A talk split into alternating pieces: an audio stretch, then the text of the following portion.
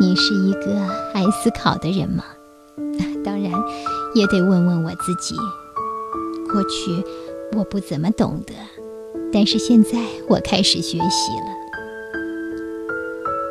有些人没有思考的习惯，因此发生事情总是凭着本能的感觉立即反应，并且很容易受到别人的影响。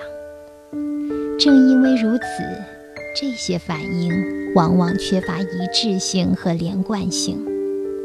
譬如，有些人的心情受天气影响，天气好的时候就好，遇到什么事情他都觉得没问题。相反，天气不好，心情就差，谁遇上他都要倒霉。如此一来，我们说这个人，他失去了对自己生命的主宰。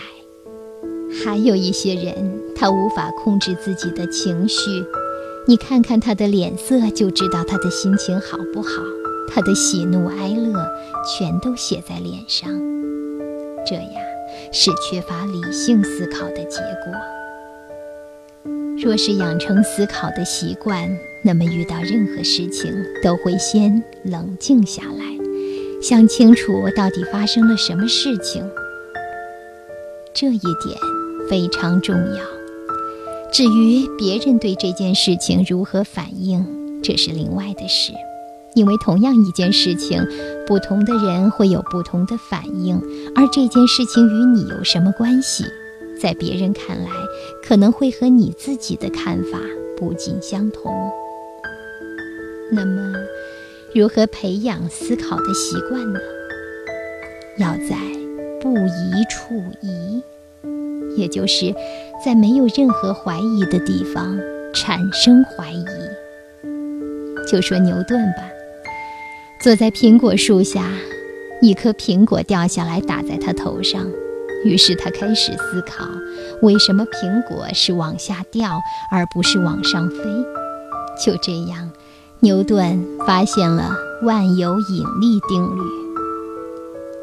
我们读书也可以像牛顿那样，读到一段话的时候，不要立刻信以为真。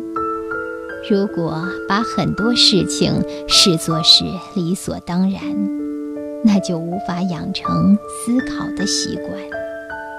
如果对任何状况都加以思考，就会发现，虽然有很多事情现在如此，但它没有必要一定是如此的，也有可能是别的样子。